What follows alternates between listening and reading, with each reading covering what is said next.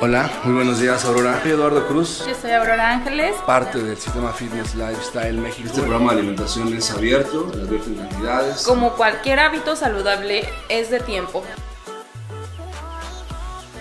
Hola, muy buenos días Aurora, ¿cómo estás? Hola Eduardo, muy bien, ¿y tú? Muy bien, muchas gracias. Bueno, pues yo soy Eduardo Cruz, soy parte del sistema Fitness Lifestyle México, es el programa que queremos presentar el día de hoy. Eh, está mi colaboradora conmigo también, Aurora Ángeles. Vamos a platicar un poquito de manera informativa, pero también eh, relajada acerca de cómo es el sistema de alimentación que nosotros llevamos. Es un programa de alimentación que está formulado por eh, un grupo multidisciplinario de profesionistas que desarrollamos este programa y que es integral, que no solo buscamos una dieta para bajar de peso, sino también buscamos eh, varios aspectos que mejoran el estado metabólico del, ser humano y por ende también corrigen algunas de las patologías que se confunden en México, sobre todo cuando realmente son trastornos metabólicos. Entonces, lo que nos interesa dar a conocer el día de hoy es, eh, de manera breve, cómo funciona este sistema, este sistema integral de alimentación, y también dejar claro algunos de los detalles que ya, de acuerdo a nuestra espectriz, espectriz perdón, Expertise, ¿cómo es ahora? Expertise. Expertise, perdóname, es que estamos en vivo y la verdad es que ayer, como el programa de alimentación permite echarte unos tragos, me eché unos tragos y entonces ahorita se me dificulta un poquito eh, eh, hacer hilo, pero bueno. Lo que quiero comentarles es que, de acuerdo a la experiencia que tenemos, a, la praxis que tenemos ya en este sistema de alimentación con muchos de nuestros pacientes, es eh, las preguntas que nos hacen acerca de ese tipo de detalles, de situaciones, de que si voy a la fiesta, si voy a un lugar donde no está disponible lo que está en el programa de alimentación, qué es lo que hago. Entonces, también vamos a plantear algunas de las dudas generales que nos preguntan y sobre eso también vamos a, platicar y hacer un poquito más eh, énfasis en la parte científica, explicar eh, lo que es. Y ya al final les vamos a poner por ahí eh, un poquito de bibliografía para que ustedes, si hay personas interesadas en el tema, que imagino que sí hay muchas, pues pueden investigar un poquito más acerca de lo que estamos diciendo y tener base también es muy interesante ahorita eh, cómo se mueve la información, sobre todo en redes sociales, pero pues yo sí creo que debe de ser eh, desde una perspectiva siempre veraz, siempre científica, y por eso es que les vamos a plantear ahí cómo es que funciona. Sí, sobre todo cuando, como dices, todas las dudas que van surgiendo, porque tengo esto o pienso que es una enfermedad aislada o te dicen tengo todas las enfermedades del mundo y en realidad pues no son todas las enfermedades del mundo, como dice, son signos o son síntomas de un síndrome. Y además que esto es siempre por salud, ¿no? Porque muchas veces llegan las personas con un objetivo de solamente quiero estar eh, bajando de peso, me quiero ver bien. Y pues es algo que va de la mano y que es un premio extra, ¿no? Pero en realidad esto es por salud y se hizo para eso.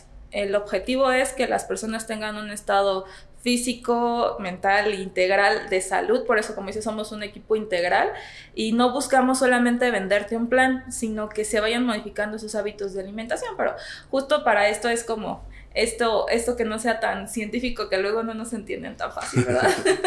Pero es muy importante eso que estás diciendo porque lo que decimos nosotros siempre es eso. Vas a obtener cambios físicos en tu cuerpo, vas a bajar tu porcentaje de grasa, tu peso general, vas a mejorar tu estructura muscular, pero eso siempre va a ser un síntoma de que estamos haciendo bien las cosas a nivel biológico, de que estamos haciendo bien las cosas por dentro, porque lo que hacemos nosotros es trabajar sobre el metabolismo, esas reacciones bioquímicas que tu cuerpo genera para poder digerir lo que te comes y que debemos de olvidarnos de la nutrición como fenómeno físico. No, es física, la nutrición es un fenómeno químico donde cuando tú empiezas a comer, bueno, pues tu cuerpo empieza a generar catalizadores, que son aminas, hormonas, enzimas, que intervienen en procesos o reacciones bioquímicas que se llaman rutas metabólicas, que van a eh, acelerar o a frenar procesos. Entonces, de nada sirve, porque también está eh, muy fuerte ahorita la tendencia de los alimentos que son considerados como buenos o, superfood o supermeal. No, realmente aquí en tu metabolismo lo que vale la pena tomar en cuenta es cómo vas a combinar las cosas, porque puedes comer alimentos de muy buena calidad, muy bien mezclados, pero si, perdón, muy bien... Con eh, muy buena con muy, exacto. Pero si no están bien mezclados entre sí, no vas a llevar a cabo este proceso a nivel bioquímico y es por eso que nosotros nos enfocamos precisamente en este tipo de situaciones. En términos generales, lo que hacemos es eh, someternos a dos rutas metabólicas aquí en este programa. En términos un poquito más científicos, una se llama glucogenólisis y la otra se llama gluconeogénesis. Y esto va a originar que tú utilices tus reservas de glucógeno que tienes en, tu hígado, en tus músculos, en tu hígado, en tus depósitos de grasa, para que tú vivas, hagas tus actividades del día y esto favorece la beta-oxidación de los depósitos de grasa. En términos generales es, vas a utilizar la energía que tienes almacenada de lo que comiste días antes incluso, y esto entonces va a hacer que proceses tus depósitos de grasa. Hay que dejar claro la conceptualización, no se quema la grasa, la grasa se procesa, la grasa lleva a cabo un proceso para poderla utilizar. La grasa se va a almacenar en tus depósitos de grasa o esa energía la vas a almacenar en tus adipocitos o en tus depósitos de grasa porque no utilizaste un momento determinado todo lo que te comiste. Entonces, ese almacenamiento es el que a nosotros nos interesa como programa utilizar no, para no hacer una homeostasis calórica, un conteo de calorías. Entonces, lo que hacemos aquí en este programa no es contar calorías, no es contar gramos, no es contar los alimentos. Más bien vamos a mandar un grupo de alimentos cada semana donde tú puedes mezclar esos alimentos a libre demanda. Puedes comer una vez al día, dos, tres, cinco, diez. Y también en las cantidades que tú prefieras. Esto sobre cierto tiempo te va a llevar a una conciencia de cómo comer, de cómo hacer las cosas. Y al final te vamos a dar a conocer cómo ya llevarte bajo una conciencia un tipo de alimentación que no estés bajo una dieta, ¿no? Sí, sobre todo esto que mencionas, es súper énfasis en que esa libre demanda, de verdad, esa libre demanda. O sea, puede ser tanto para abajo como para arriba. O sea, si yo no me quiero comer este, un melón, pues me puedo comer un poquito, ¿no? Pero literal, si tienes hambre, te puedes zambutir un melón entero si te mandamos un melón. Si te mandamos carne, te puedes comer medio kilo, que acá se come como 800 gramos, yo creo que sí. o sea, te puedes comer lo que quieras. Entonces esto facilita muchísimo el estar bajo un plan de alimentación porque no dices, chin, ya me acabé mis equivalentes de carne, ya me, eh, me acabé las tres tortillas que me tocaban al día. O sea, y sigo teniendo hambre, que es algo que dejen mucho las personas la dieta, que dicen, ya sabes qué, no puedo, o sea, estoy harta, no puedo comer cinco veces al día. Igual aquí él dice, pues puedes comer cinco veces al día, pero no es obligatorio. Si hay alguien que no tiene tiempo de comer cinco veces al día, no es obligatorio. Si tienes chance de comer 20 veces al día, puedes comer 20 veces al día. Igual los horarios, esto tú los haces, entonces no es obligatorio que te levantes a las 5 de la mañana a comerte una manzana y un vaso de agua con vinagre y limón. Sí, porque sí, sí sucede mucho eso. Pero tomando en cuenta esto también que, estás diciendo, eh, puede eh, surgir la pregunta acerca del déficit calórico que se ha planteado hasta, hasta el día de hoy. Y mucha gente me dice, oye, pero ¿qué pasa entonces si me como 30 tacos en una sentada? Bueno, ¿qué pasa con esa cantidad de energía? Hay que tomar en cuenta, como dije, que no es física la nutrición. Y para que tú puedas procesar los alimentos, pues intervienen reacciones bioquímicas, como dije. Y muchas de las hormonas de control que nosotros tenemos presentes en nuestro organismo para llevar a cabo el proceso digestivo, pues no intervienen de manera directa en la cantidad, sino más bien en el elemento. Y hay elementos que aunque sean poca o en pequeñas cantidades, como los glúcidos o los carbohidratos simples, los monosacáridos, forzan a tu cuerpo a generar grandes concentraciones de insulina que te van a llevar a bloquear tus células para recibir esta, esta sustancia que es vital para que tú puedas nutrir todas tus células. Y es muy importante, y tengo que decirlo abiertamente porque tuvimos una paciente hace como dos años en la Ciudad de México y este ella nos decía que, que, ella no sabía de nutrición, pero sí sabía mucho de nutrición celular, ¿no? Ah, pues no sé dónde, no sé quién le dijo eso, en qué revista de, de, de, Women's Health. Pero el problema aquí es que, o la situación es que realmente todo tipo de nutrición es a nivel celular. O sea, tú cuando comes, nutres desde la célula, desde la, o sea, la mitocondria es donde empieza el proceso de, de nutrición en el cuerpo humano. Entonces, cuando comes una manzana o, le, o endulzas tu café con, con, monk fruit y todo esto, piensas, bueno, es que son elementos buenos, naturales, salen de la tierra. Sí, pero tu cuerpo va a llevar cierto tipo de reacciones bioquímicas que van, pueden bloquear proceso de las grasas, por ejemplo. Y, tengo que decir esto eh, de manera muy, muy, muy concreta. Todo el tipo de, de, grasa o de aceite que tú te comas, considerando que sean buenos, malos o tal, más bien son cadenas estructurales son moléculas que están unidas entre sí y forman lípidos, o, lo que conocemos como grasas. Este tipo de elementos, estas grasas, se van a bloquear cuando en tu cuerpo tienes presencia de insulina. Y la única forma de generar insulina en tu cuerpo es al comer algún tipo de carbohidrato, sobre todo si es simple. Entonces, desde ahí se empiezan a, generar muchos problemas a nivel metabólico y uno de los más grandes que tenemos aquí en México, que es una situación, es una epidemia ya endémica, es una situación que vivimos y que todos los años, en el 2019 se, muere, se murieron 125 mil personas en un año por diabetes tipo 2 y solo les gana eh, situaciones cardiovasculares con 140 mil personas más o menos al año y que desgraciadamente cada año va creciendo este número. Esto, la combinación de varias epidemias con una nueva, forma más bien una sindemia. En México lo que presentamos es una sindemia, es la combinación de varias epidemias, una nueva, un patógeno nuevo, que cada año hay uno nuevo, más las que ya presentamos de manera eh, pues, cotidiana en nuestro país. Y el problema aquí es que si tenemos diabetes tipo 2, por supuesto que nuestro sistema inmune va a estar comprometido y cualquier patógeno que estemos disponibles, pues nos va a llevar a tener o a sufrir de manera colateral un daño mucho mayor que si no tuviéramos este tipo de trastorno metabólico. Entonces, la diabetes tipo 2 sí es algo que nosotros tratamos y sí me gustaría que, que quedara claro que es un trastorno metabólico, no es no tiene que verse como una patología que solamente se tenga que tratar con, con, elementos alópatas. Sí, no solo con medicamentos, que es muchas veces lo que la gente se confía, ¿no? Y bueno, ahorita que mencionaste también lo de los carbohidratos, eh, no es una dieta que va a estar libre de esos alimentos, lo que se busca es que vayas poco a poco teniendo interacción o combinación con los alimentos, porque ¿qué va a pasar el día que no te mandamos nada de pan?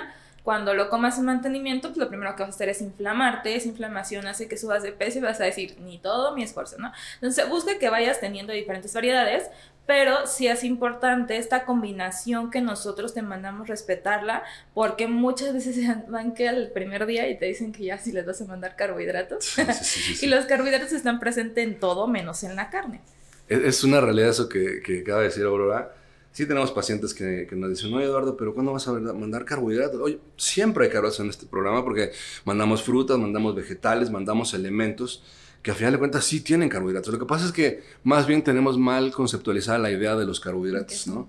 Porque pensamos a nivel general en la cultura mexicana que carbohidratos es este pan, pan tortillas, tortilla, pasta. Pero no, tu cuerpo eh, obtiene glucosa desde cualquier tipo de carbohidrato, eh, no importando qué tipo de cadena tenga, sea monosacárido, desacárido, polisacárido, y por supuesto que es mucho mejor para tu cuerpo que un carbohidrato se libere de manera más paulatina en la sangre, ¿no? Sí. Porque al final de cuentas, eh, el gran problema que presentamos hoy en día, y sí yo creo que ya está muy sabido, ya tenemos conciencia de eso, es que sí, el azúcar sí nos ha dado mucho en la torre como cultura, esa forma, esa facilidad que tenemos incluso de a nuestros niños darles como premio el dulce, y es cultural, es conciencia, porque realmente cuando un niño nace no tiene necesidad del azúcar, nosotros se lo inculcamos. Va, a llegar noviembre y bueno, ahorita a lo mejor este, quédate en casa, ¿no? No los van a dejar salir a pedir calaverita, pero en otros años, ¿qué hacen? Tocan tu puerta y tienes listo ya una bolsa de dulces. Es cultural, porque piensas que el dulce es para el niño, ¿no? Porque él corre, porque él hace actividades, entonces pues los ocupa. Pero si tú como adulto no te los quieres comer porque sientes que te hace daño, ¿cómo es que a los niños piensas que no le va a pasar algo malo, no? Y efectivamente, el niño pues puedes pensar que necesita mucha energía porque está haciendo actividades. Necesita mucha energía, sí, pero no necesariamente de la que proviene solo del azúcar. O sea, todos los elementos en general te proveen de energía. Y esta energía depende también de qué tipo de elemento tú estés consumiendo. Entonces, hay que ser más bien conciencia en este tipo de situaciones y sobre todo también dejar claro que no es malo el carbohidrato. Mucha gente sí me dice, bueno, yo sí tengo un sobrepeso porque pues no puedo dejar los carbohidratos, ¿verdad? No los tienes que dejar jamás. Incluso en fitness, en una preparación física, bueno, yo soy de la vieja escuela, pero antes sí te quitaban, decían vulgarmente depletar, eso no existe, es una palabra eh, eh, inglesa, deplete, pero aquí en México le dicen depletar porque se robaban las, dietas de, de las personas de América del Norte, de Estados Unidos, perdón. Lo que, lo que tienes que hacer es tomar en cuenta que tu cuerpo siempre necesita glucógeno, siempre necesita convertir desde los carbohidratos un, porcentaje de glucosa para subsistir. Tu cerebro lo necesita. Y este tipo de, tendencias de la dieta keto, que no sé por qué es tendencia, porque la dieta keto tiene... todo inició desde la, desde la dieta paleo, ¿no? Que así comía el cromañón realmente. O sea, hortalizas que eran muy básicas y carne que, que, que podía cazar en ese tiempo. Sin embargo, hay que tomar en cuenta que tu cuerpo ya, sobre todo en la actualidad, sí ha tenido eh, una adaptación hacia cierto tipo de carbohidratos. Y sí son necesarios eh, tomarlos, llevar a cabo, pero separándolos de algún tipo de grasas que puede bloquear su proceso. Entonces, es muy importante decir esto, porque en este programa no les quitamos los carbohidratos, pues son necesarios, más bien les vamos a dar a conocer cómo combinarlos, hasta, cierto punto, de qué forma evitar alguna combinación inadecuada en la boda, ¿no? Nosotros siempre decimos eso. O sea, de repente dices, oye, ¿sabes que estoy en la boda y me quiero comer un pastelito?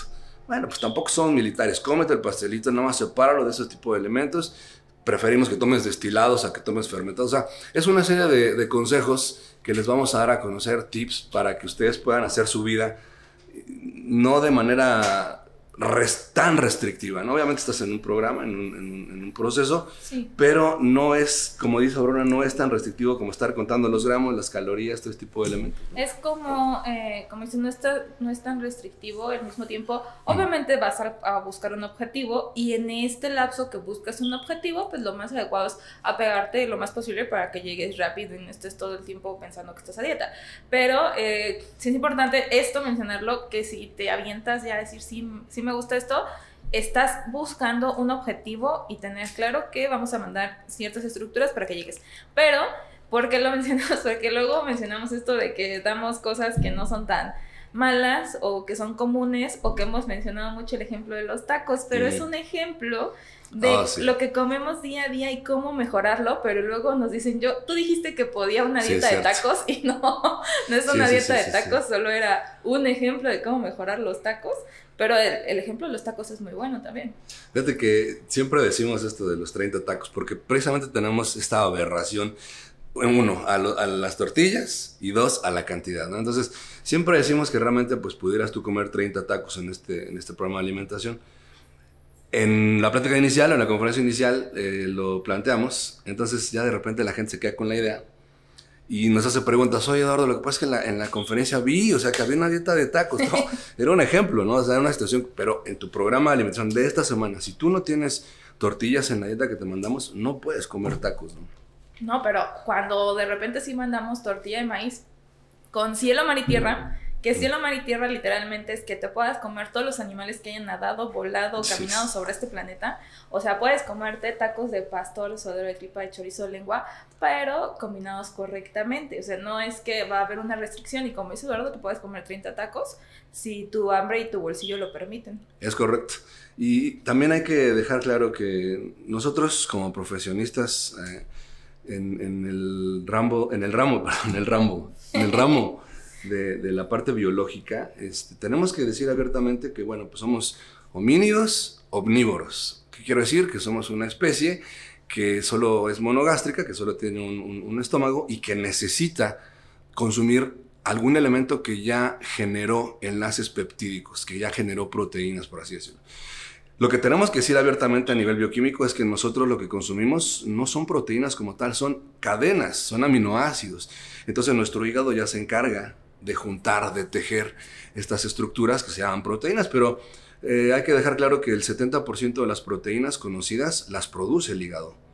La insulina es una proteína, o sea, es una cadena estructural, es un de isómeros. O sea, los animales somos los que, los que mm, formamos proteínas, los vegetales no tienen este tipo de ramificaciones. Es correcto. Y con esto no quiero decir que no puedas vivir sin carne, por supuesto que puedes vivir sin carne, porque también hay una carga de aminoácidos en todos los vegetales, pero hay que tomar en cuenta el valor biodisponible de las proteínas en, cada elemento. Porque efectivamente, si hablamos y nosotros mandamos leguminosas, o sea, si mandamos frijoles, mandamos o cereales como arroz, etc. Pero tú vas a consumir o vas a obtener una carga de aminoácidos, vamos a suponer un 20% de aminoácidos de 100 gramos de arroz y un 80% o 80 gramos de hidratos de carbono del arroz. Quiero decir que de, de, de un 100% de los vegetales que te estás comiendo, hay una pequeña parte de proteína. La otra, la otra parte son carbohidratos que no necesariamente tú los vas a ocupar en un momento determinado o a utilizar. Entonces, sí hay que dejar claro este hecho. Eh, no es nuestra intención demeritar la cultura vegana. Incluso nosotros llevamos personas que son vegetarianos, les damos programas de alimentación vegetarianos, pero siempre hacemos énfasis y decimos que es más fácil absorber eh, proteínas que provienen del reino animal.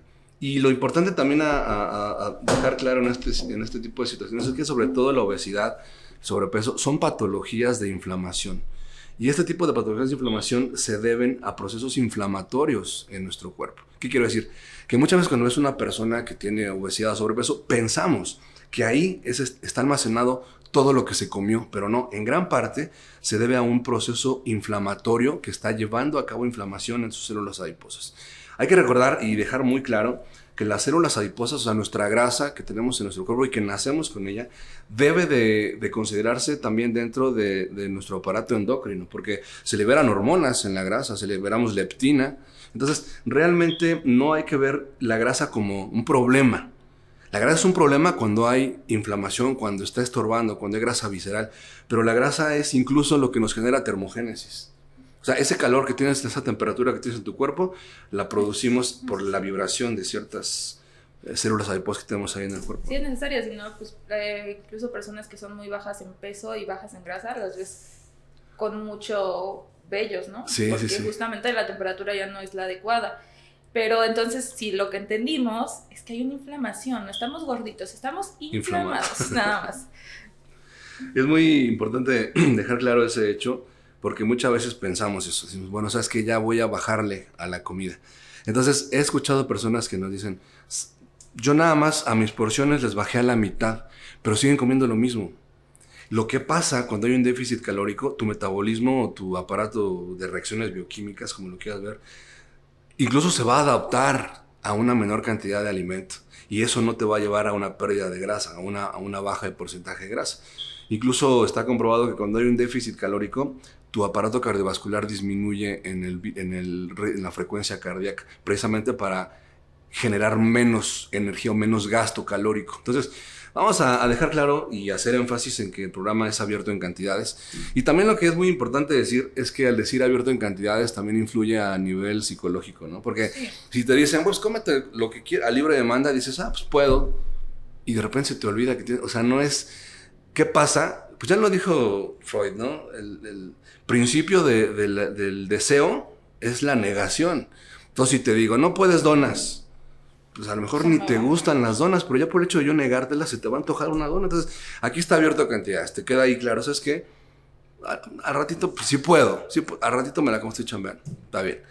Es diferente decir, ¿sabes qué? Solamente puedes dos lechugas y 100 gramos de atún. Es diferente eso que tener la posibilidad y, y la apertura. Decir, es que puedo comer, ah, es que ahorita no puedo. Y así y se lo aparte llevan. ¿no? cuando nos preguntan, ¿no? ¿Qué no puedo? No es que no te vamos a poner que no puedes, te vamos a poner lo que sí puedes. puedes, porque también esto de decirte, esta lista de este Mm. lado sí, esta lista no, pues te está generando justo el decir es que yo me quiero comer lo que no puedo, pero es algo psicológico. Entonces, Exacto. nosotros nunca te vamos a poner que no puedes. Más bien, si no viene en tu dieta, no se puede. Es que Eduardo, no me pusiste tortillas, se te olvidaron.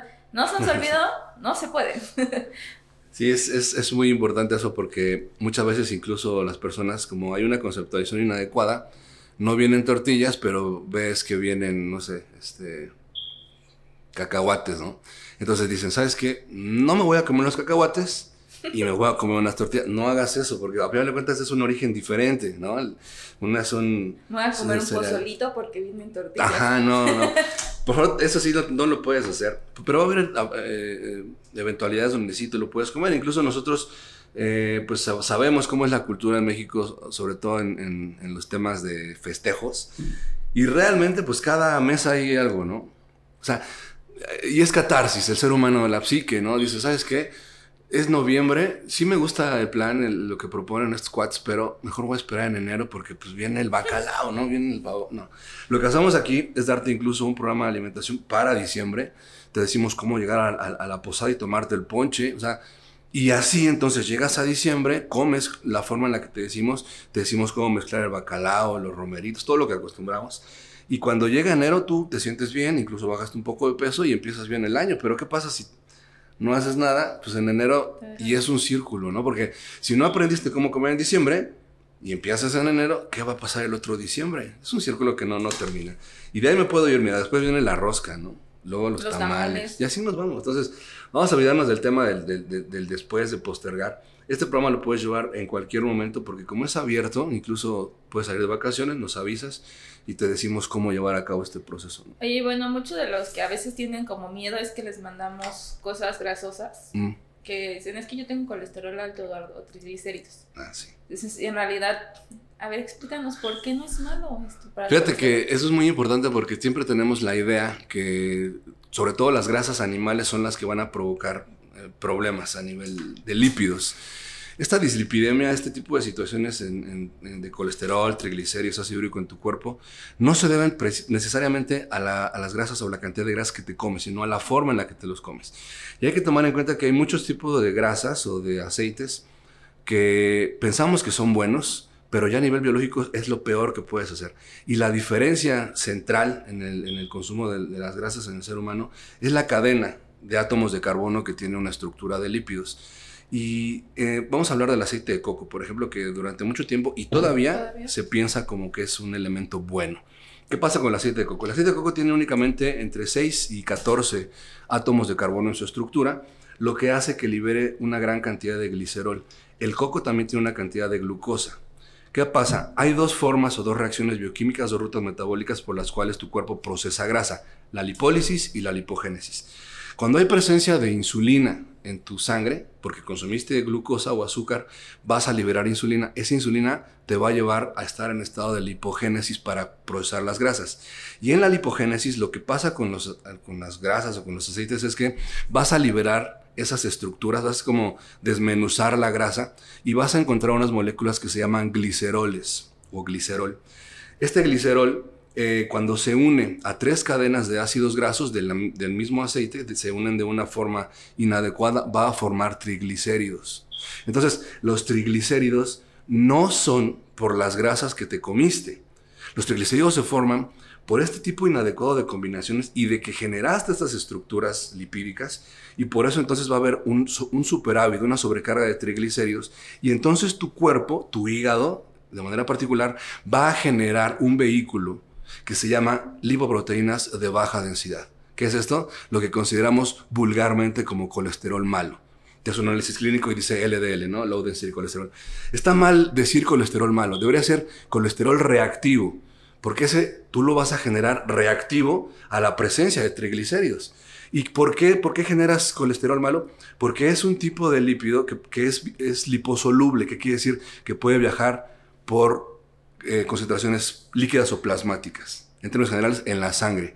Ese colesterol es un vehículo donde entran los triglicéridos y en ese vehículo lleno de triglicéridos se va por la sangre hacia donde se puedan almacenar esos triglicéridos.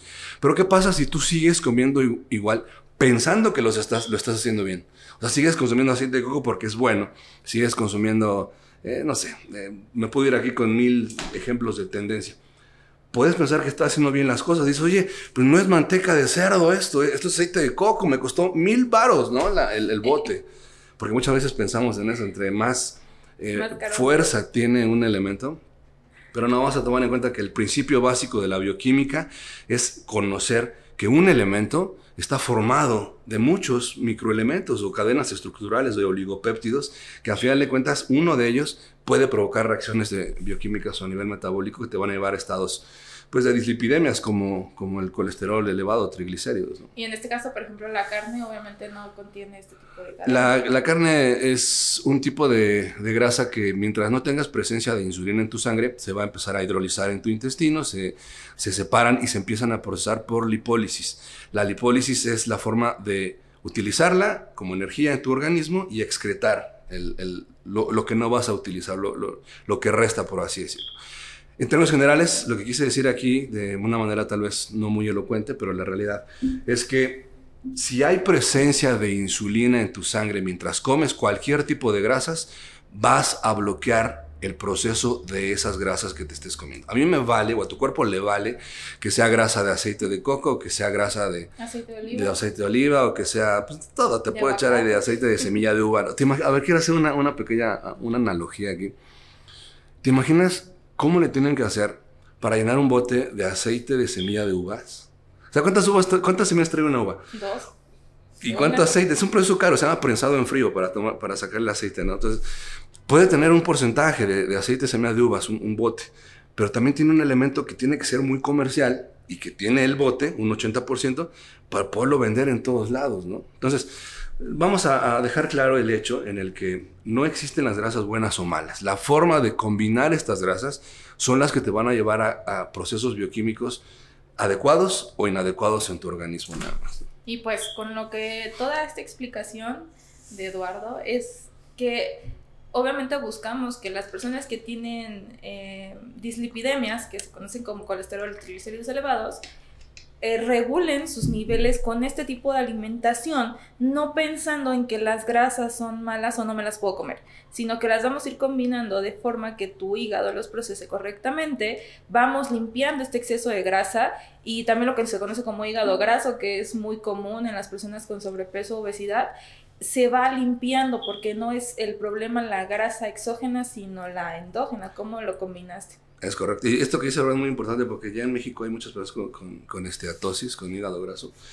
Y de repente pensamos y llegan la gente diciendo, oye, tengo hígado graso, no puedo comer grasas. Espérame, no es por la grasa que te comes la que tienes hígado graso. Es esta acumulación, esta energía que no alcanzaste a procesar y que fue llenando de triglicéridos, por ende el hígado se fue formando una capa de grasa. Entonces, no quiero decir en términos generales que solo tengamos que consumir grasas con esto tampoco quiero decir que estoy en contra de la dieta keto.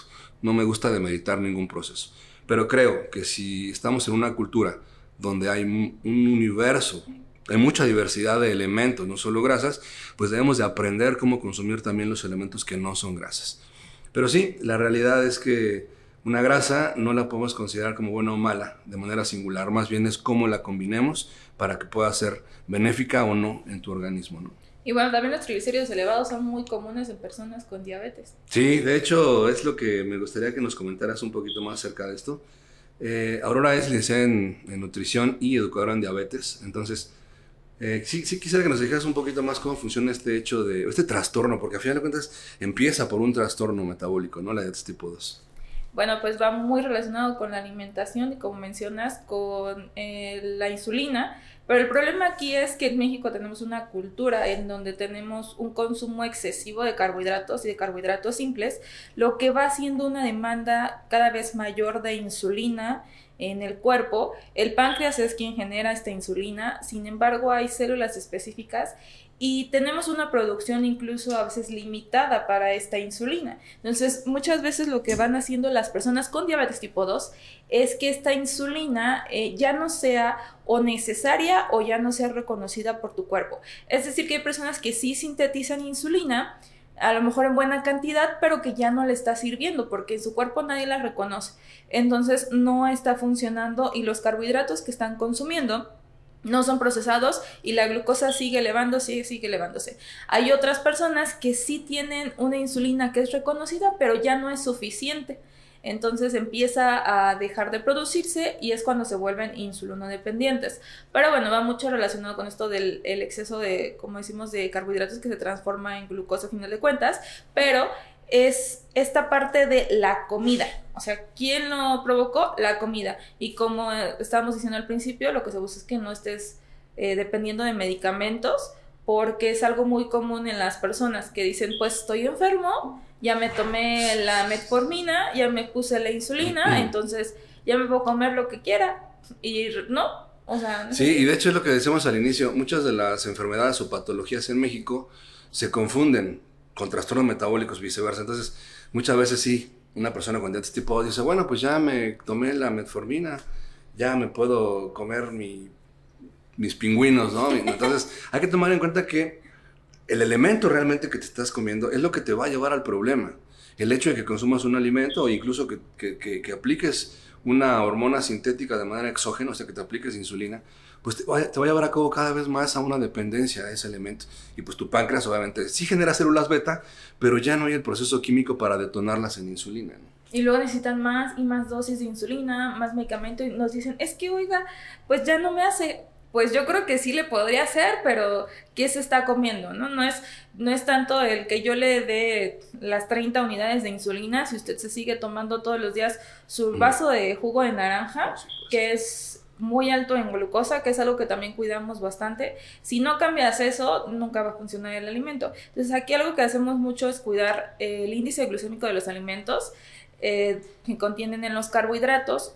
Mm, es algo que casi no, ya no se usa, ¿no? Pero a nosotros nos encanta usarlo.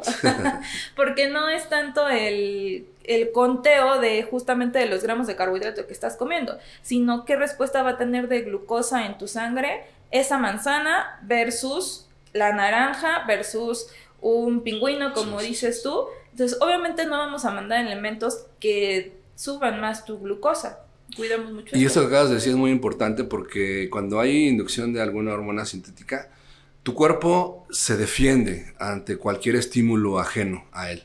Llámese patógeno, llámese hormona, ya todo. Entonces, si tú estás induciendo una hormona sintética como insulina, y ya de repente la empiezas a usar como dulce, porque te comes a cada rato y haces tus bolos tú solo y, te comes los pingüinos y te inyectas insulina de rápida absorción.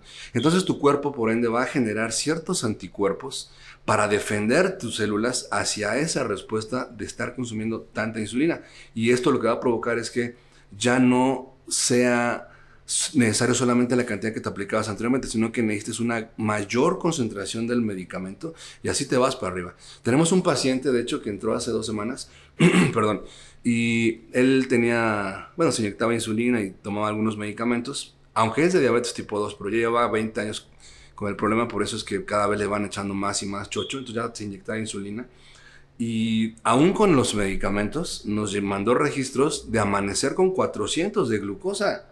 Es decir, glucosa sérica de 400 aún consumiendo, aún inyectándose, aplicándose. Entonces, realmente haces el análisis y piensas, bueno, el resultado o, es la, forma de atacarlo, el medicamento a nivel alópata, o más bien desde la etiología, el origen, que fue metabólico y sigue siendo ahí.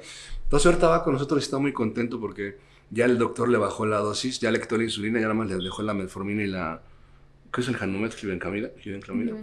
Entonces, este, ya únicamente con, con, las pastillas ya amanecen 110, que bueno, es un, es un, es un avance bastante bueno y es lo que nosotros este, buscamos. Y a veces es muy impactante para ellos, ¿no? Porque no es el único paciente, o sea, hemos tenido igual personas que se inyectaban muchísima insulina y la primera semana, oh, al tercer o cuarto día tienen que ir con el médico porque de repente la glucosa les está bajando bastante y no es ahí que estemos afectándote, que el alimento que te estamos dando mal es malo, sino que ya es una sobredosis del medicamento que estás eh, aplicándote. Ahí nosotros no te quitamos el medicamento, es súper importante. Todas las personas que ya tienen un tratamiento médico van a ver estas dosis con su médico. Igual, nosotros te vamos a sugerir obviamente que vayas de nuevo con él porque la alimentación se cambia. Entonces va a ser inevitable que la alimentación va a mejorar los procesos. Entonces lo primero que en muchas personas mejora es la glucosa, sobre todo en estos casos de 400, 300 de glucosa. La tensión arterial también se mm, controla bastante. Y los, el colesterol y los triglicéridos pues va un poquito más lento porque es un proceso más largo, pero sí todos los medicamentos se van disminuyendo. Entonces, pues es mucho más una mejor calidad de vida no estar tomando un medicamento tanto para tu hígado como para tu vida en general y que solamente la alimentación sea la única que te lleve a ese estado de salud. Es correcto. Y como decía, perdón, es el inicio nada más de, un gran problema que se llama síndrome metabólico, porque en el hígado, que es un laboratorio, realmente el hígado hace muchos procesos bioquímicos en tu cuerpo, eh, se generan, se cambian y se crean ciertas hormonas que muchas veces pensamos que se generan en otra glándula. Por ejemplo, la T3, de, que es una hormona tiroidea, se genera en tu hígado. Y es a partir de una conversión que hay desde la hormona T4, que se genera en tu tiroides, y que tiene que unirse a dos electrolitos que tenemos en la sangre, que es potasio, sodio, y tu hígado entonces genera T3 a partir de esa mezcla. Entonces, muchas veces tú te sientes mal, ¿no? Este, no puedes bajar de peso, se te cae el pelo, se te rompen las uñas y tal y te vas a unos análisis clínicos y resulta que tu T3 es deficiente, aunque tu TSH está muy arriba. Entonces, ¿qué tienes? Hipotiroidismo, tómate T3, medicamento, levotiroxina. Pero no, no, no, están yendo ahí sobre el origen. El origen, pues no fue su la tiroides. El problema fue que si tienes una resistencia a la insulina o diabetes tipo 2, por ejemplo, tu hígado jamás va a generar T3 porque hay una insuficiencia para formar cierto tipo de, de hormonas. Entonces, si tienes, por ejemplo, hipotiroidismo, tienes resistencia a la insulina, ovario poliquístico, colesterol, triglicéridos, no quiere decir que estés enferma de cinco cosas necesariamente. Es, es el contexto perfecto de un síndrome metabólico, que empezó por un trastorno metabólico y que cada vez es una bola de nieve que ya no va a, a, ser, o más bien va a ser partícipe de múltiples síntomas que se parecen a múltiples enfermedades, pero no, es uno solo. Y parte de, ese mismo trastorno metabólico. Y bueno, esto del índice glucémico que cuidamos bastante, es eh, importante mencionarles que como hay diferencia entre la absorción de los carbohidratos y el tiempo de glucosa que te va a dar en el cuerpo, no todas las frutas y verduras son iguales. Entonces, no todo el tiempo van a ver que están todas súper variadas. Eh, entonces, es importante respetar esto. Eh, mientras más fibra, menor es el índice glucémico porque la, fibra ayuda bastante a reducir esta, esta absorción de glucosa. Entonces, por ejemplo, una manzana que se puede comer con la fibra, eh, la perdón, la cáscara que es fibra, pues va a tener mucho mayor cantidad de fibra eh, y menor glucosa que una sandía. Y es lo algo que dicen, ¿no? El mexicano podrá comerse 15 tacos en la noche, ah, pero sandía no porque hace daño, pues en teoría sí. Y es, y es la desinformación precisamente, ¿no? La forma en la que lo plantean. Pero también como, como lo decías acerca de la manzana, hablando de la misma manzana, no, no de otra fruta. La misma manzana, si te comes la, manzana a mordidas con todo y su cáscara, su celulosa, pues por supuesto que va a absorberse más lento porque la cantidad de fibra hace que se absorba, que entre más lento por tu tubo digestivo y la conversión a glucosa es más lenta que si te, si te tomas solamente el jugo de la misma manzana. O sea, el jugo de la manzana o de cualquier fruta entra rápidamente, eh, se convierte rápidamente en, en glucosa dentro de tu sangre y por ende, pues tienes que generar más insulina que si te comes la manzana completa. Pues ahí también va mucho lo de la presentación porque luego nos preguntan de las dietas de los jugos. No, es que también ahí estás, aparte de que absorbiendo muchísima glucosa, estás omitiendo el trabajo del estómago. Sí, por supuesto. Esa, eh, esa, ese movimiento que hace el saco, el, estómago, es muy importante incluso a nivel psicológico. Se ha demostrado en diversos estudios que, que han realizado que ese movimiento que haces desde la, la masticación eh, empiezas a generar ciertas enzimas, empiezas a generar hormonas, todo esto. Ya cuando llega a tu estómago y el estómago empieza a hacer su movimiento y hace la degradación de los, de los alimentos, dispara ciertas ondas a tu cerebro, o más bien tu cerebro genera ciertas endorfinas, etc., que generan más rápido la saciedad. Entonces, es mejor siempre, entre más crudo, mejor. Obviamente, pues no te puedes comer este algo que, será una piña, ¿no? Con tu y la, cáscara. Por ende, esos elementos son de medio alto índice glucémico, pero sí recomendamos siempre cuando los manzan, las frutas llevan cáscara son mejores y te recomendamos que no las calientes, o sea, no las hagas puré, porque al final de cuentas pues elevas el índice glucémico que hay también Por supuesto, así es.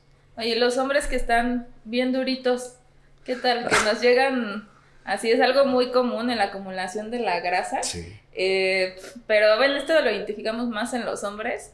Eh, ¿Esto por qué lo mencionamos? Porque luego hay, dicen, es que yo estoy demasiado, demasiado con mucho estómago, entonces yo sé que no voy a bajar bastante. Y aparte, bueno, pues es que en realidad esto, esto está duro, o sea, no es, no es grasa, fíjate, píscame. Esto es músculo en reposo, ¿no? Oye, me encanta porque ya te dicen que son de hueso ancho, ¿no? O sea, ya tenemos nosotros ya muy bien identificado ese concepto. Pero miren, realmente, y hay que decirlo abiertamente, decir hueso ancho es catarsis, porque tú redimes tu culpa diciendo que eres de hueso ancho pues te das la libertad de comer todo lo que quieras. No, la realidad es que no, no, no existe esta estructura de hueso ancho. Lo que se inflama es lo que está alrededor de tus huesos, que son pues, eh, tejidos blandos, tejidos adiposos, cartilaginosos, musculares, etc que al final de epiteliales. Entonces, al final de cuentas, lo que tenemos que tomar en cuenta es que esas personas que tienen el abdomen muy distendido, que existe esa dispepsia, esa inflamación, pues no se debe necesariamente a la, al alargamiento del, del, estómago, porque mucha gente dice que como comes mucho se te hace grande el estómago. No, más bien es que vas generando esta grasa visceral en tus órganos internos que va ocupando un volumen en el espacio abajo de tu pared abdominal muscular y por ende entonces se hace hacia adelante el estómago y sí, cuando lo tocas es duro porque realmente la cantidad de grasa subcutánea no es tan, tan grande como la que tienes en, la grasa visceral, ¿no? Y bueno, esa acumulación es muy frecuente en los hombres, se conoce incluso como eh, tipo androide. androide. Se me fue. Eh, pero no es exclusiva de los hombres. O sea, va a haber mujeres que también tienen este tipo de acumulación, vulgarmente conocido como acumulación de manzana, a diferencia de la acumulación ginecoide, que es en las caderas, conocida como pera. Y esto es muy importante porque precisamente muchas veces, como dice Aurora, pensamos que los hombres somos los que presentamos nada más esta el androide. Y no, también hay hombres que acumulan más en las piernas, en las caderas. Y hay que tomar en cuenta que la más peligrosa es la androide. Hay mujeres que presentan acumulación de grasa androide, o sea, en el abdomen, en la parte central del cuerpo de, manzana, como dicen, Y es muy peligroso porque precisamente como ahí están todos tus órganos eh, internos, los que son responsables de generar sustancias para tu metabolismo, si están llenos de grasa, o sea, si esta grasa visceral está presente en gran cantidad, pues por supuesto que no vas a poder digerir lo mismo que si no tuvieras esto. Y aquí es donde viene la clásica comparativa, ¿no? Que te dicen, oye, no sé por qué yo estoy gordito si mi vecino que es flaquísimo come como vikingo. Bueno, es que hay que tomar en cuenta que la obesidad es una patología, es una enfermedad. Y si tienes grasa visceral, no vas a generar las mismas sustancias que una persona que no tiene este problema. Entonces, tienes que tomar en cuenta que primero hay que atacar el proceso, el problema de, esta grasa visceral para que tus órganos puedan digerir lo que te comes. Y entonces ya hablamos después de las cantidades. Pero la realidad es que la grasa acumulada a nivel androide o en la parte central del cuerpo siempre va a ser la, más peligrosa. Y aparte, eh, este, no es exclusiva, como decimos, y ni en la misma familia. O sea, a lo mejor a veces ah, el ejemplo de los vecinos, pero hay hermanas que llegan y dicen, es que mi hermana tiene unas piernotas y no tiene nada de panza y yo tengo todo en la panza y nada de piernotas. Es que no es exclusiva tampoco de que todas las mujeres van a estar igual en una familia, va siendo muy diferente y también es por eso que aquí, como decimos, por salud y es a nivel personal el caso, necesitamos poner metas individuales dependiendo de tu estado nutricio, ¿no? Entonces no te vamos a poner la misma meta que a tu hermana que tiene acumulación ginecoide, tú que tienes android.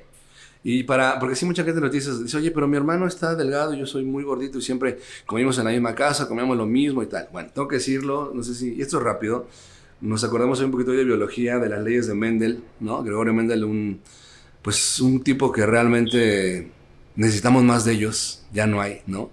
Está muy padre que ahorita hay mucho maluma, mucho, mucho cuate que está de música esta, pero había antes muchos tipos que hacían de, la ciencia algo formidable.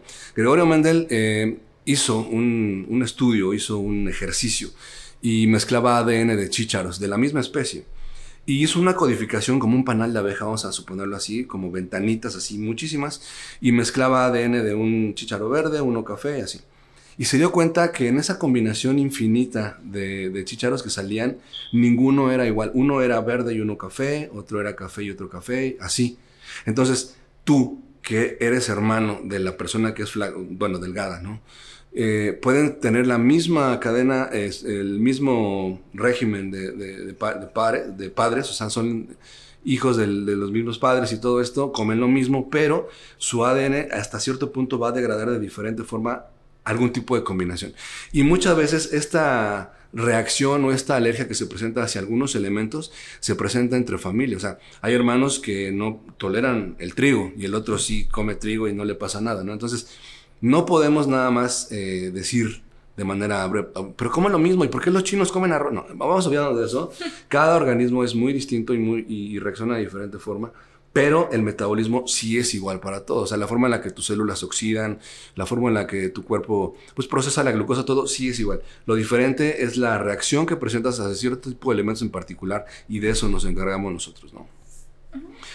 A final de cuentas, eh, lo que pues, queremos platicarle aquí, sin ánimos de, de aburrirlos, ni mucho menos, es pues presentar un programa de alimentación que sí es diferente en cuanto al, al, conteo. Aquí no contamos calorías y lo que perseguimos son diferentes objetivos.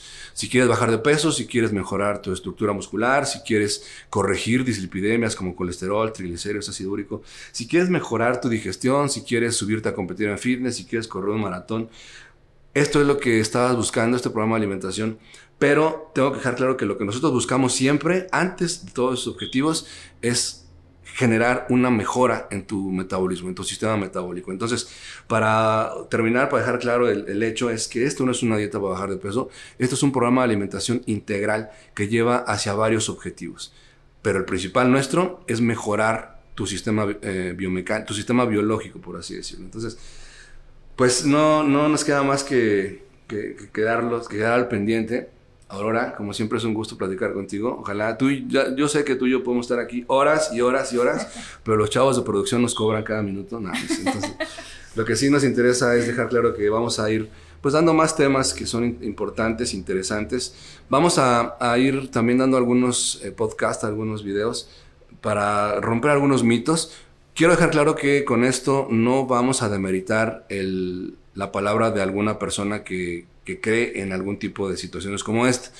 pero nosotros a nivel científico vamos a avalar si es verdad o no es verdad y ya ustedes van a decidir qué es lo que, es conveniente para ustedes. Sobre todo, como siempre nos ha gustado, que la, cada persona tome una decisión informada. Por eso es la bibliografía que les vamos a compartir, porque como dices, es desde nuestra experiencia, pero también desde nuestra formación profesional, ¿no? Porque eh, no estamos hablando que somos un coach motivacional ah, o que tomamos un cursito, sino que siempre buscamos una información eh, que respalde todo lo que te estamos eh, proyectando. Y pues claro, nos encantaría, eh, ya tenemos algunos temas que han surgido a través de todos estos años de las dudas que nos hacen frecuentemente, pero pues también ustedes que nos compartan algunos temas que ahorita están surgiendo mucho de moda o tienen un boom muy grande que nos quieran eh, ir preguntando para que vayamos compartiendo este tipo de información también. Nos gustaría bastante que estén involucrados en los temas que vamos a presentar. Sí, por supuesto, y ya con base en esos temas que ustedes tengan interés, nosotros lo desarrollamos, los planteamos, eh, vamos a tener algunos invitados también para que eh, podamos debatir un poquito acerca de los temas, siempre, como dije, con una base científica e imparcial, porque la ciencia siempre es imparcial. Es por eso que de repente cuando veo redes sociales que se empiezan a tirar entre doctores y digo, oye, eso no puede ser porque la ciencia es de una sola forma, ¿no? O sea, ¿por qué se pelean dos doctores? que no la, base es la misma? Entonces, no nos interesa a nosotros echarnos bronca con nadie, nos interesa simplemente de manera imparcial, repito, de manera científica, dar a conocer la información de manera veraz, de manera asertiva, y como bien dice Aurora, ustedes deciden qué es lo que, lo que es mejor para cada persona, ¿no?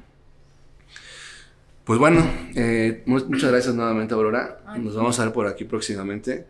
Y eh, vamos a tener también a, más parte del equipo, somos un equipo grande, entonces ahorita nos tocó a nosotros dar pues esta breve información, pero van a estar también eh, más de nuestros colaboradores, colaboradoras, para dar a conocer también temas de interés que estamos seguros que va, tienen eh, cierto, pues hasta cierto punto, no quiero decir interés, porque a lo mejor dice alguna persona, no, así me vale madre que digas eso, pero sí tiene cierto impacto, sobre todo en lo que está llevando. Sí, claro. Estamos viviendo. Así es, pues muchas gracias nuevamente. Estamos para servir. Yo me llamo Eduardo Cruz, Yo soy Ángeles. Y de verdad muchas gracias y nos vemos próximamente por ahí.